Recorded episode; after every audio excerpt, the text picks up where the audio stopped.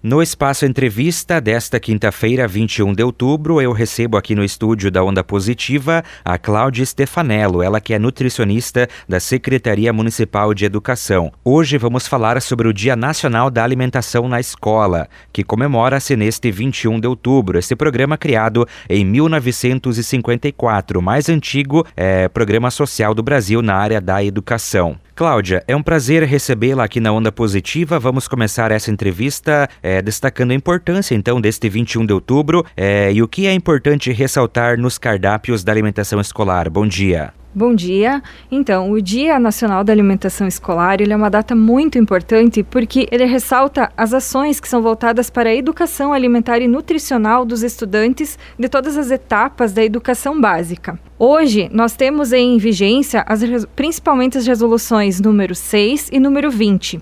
Essas resoluções elas são do ano de 2020, ano passado, e elas se referem ao atendimento da alimentação escolar no âmbito do Programa Nacional de Alimentação Escolar. Então, sendo que os alunos da nossa rede municipal de educação aqui de Itapiranga, eles estão em período parcial, ou seja, ou eles frequentam a, a, a escola no período matutino ou no período vespertino. E eles recebem frutas in natura no mínimo três vezes por semana. No caso das verduras e dos legumes, também a gente tem mantido a periodicidade de três dias na semana. E alimentos como carnes, ovos, cereais, leguminosas são ofertados entre 4 a 5 vezes por semana. Eu também quero destacar que os alimentos que são fontes de vitamina A, como por exemplo a gema de ovo, leite integral, frutas e legumes amarelos e alaranjados e também os vegetais verdes escuros, eles são ofertados com uma frequência mínima de 3 vezes por semana na rede. Lembrando também que nos cardápios, uh, pela legislação, devem ser ofertados no mínimo 10 alimentos in natura ou minimamente processados durante a semana. E o município de Itapiranga ele costuma fornecer o dobro desta quantidade de, de variedade de alimentos. Cláudia, e você citando todos esses alimentos aí que são tão importantes para a alimentação escolar, como que se dá a aquisição desses alimentos? Os alimentos, eles são adquiridos por processo licitatório e pela chamada pública. E hoje eu gostaria de destacar a importância da agricultura familiar no fornecimento dos alimentos, uma vez que são alimentos de qualidade e essa aquisição, ela fortalece os agricultores que fornecem ao município através da geração de renda. Em 2021, foram adquiridos alimentos como leite integral pasteurizado tipo A, ovos, mandioca, farinha de milho, feijão preto, arroz, filé de tilápia, além de frutas, legumes e verduras pela agricultura familiar. Destacar que o município de Itapiranga possui uma agricultura forte e bem estruturada, fornecendo grande parte dos alimentos que citei. E conforme muito bem destacado, a alimentação escolar ela possui uma grande variedade, né, garantindo a nutrição adequada dos alunos. Agora, existe algum alimento que é proibido na alimentação escolar? Existe sim. É proibida a utilização de recursos no âmbito do Programa Nacional de Alimentação Escolar para compra de refrigerantes e refrescos artificiais, chás prontos para o consumo, cereais com aditivos ou adoçados, balas, confeitos, bombons, chocolates em barra ou granulado, biscoitos e bolachas recheada.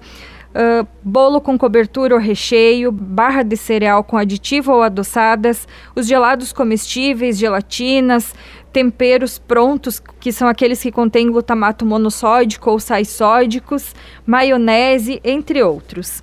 Também é proibida a oferta de alimentos que contenham gorduras trans em todos os cardápios, independente da faixa etária dos alunos. E para as crianças que estão na faixa etária até os 3 anos de idade, é proibida a oferta dos alimentos ultraprocessados e também é proibida a adição de açúcar, mel e adoçante nas preparações. E aqui no nosso município de Itapiranga, em termos de números, quantos alunos da rede municipal são atendidos pelo programa de alimentação escolar e quantas refeições diárias que são ofertadas? Então, atualmente a rede municipal de educação ela está com mais de 2 mil alunos, sendo que os alunos que frequentam a creche eles recebem duas refeições diárias e os alunos que estão na pré-escola e no ensino fundamental recebem uma refeição ao dia. Cláudia, e agora falando sobre o manejo, preparação desses alimentos, a equipe é, que trabalha nas escolas, nas cozinhas, recebem treinamento? Como que funciona esse trabalho? Sim, normalmente no início do ano são realizadas capacitações com diversos temas, como por exemplo, boas práticas nos serviços de alimentação e dentre outros temas que são pertinentes à alimentação escolar.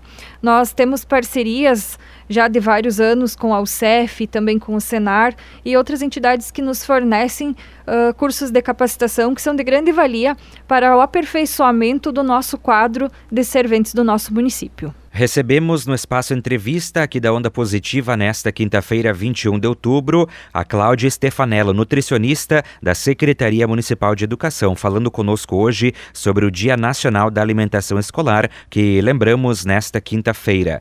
Cláudia, foi um prazer recebê-la aqui nos nossos estúdios falando sobre esse importante programa é, que é a alimentação escolar. Deixo o microfone à disposição para as considerações finais. Gostaria de mencionar também que, além do Dia Nacional da Alimentação nas Escolas, o dia 30 de outubro comemora-se o Dia da Merendeira e fazer um agradecimento especial a elas, que com carinho preparam as refeições servidas a cada aluno.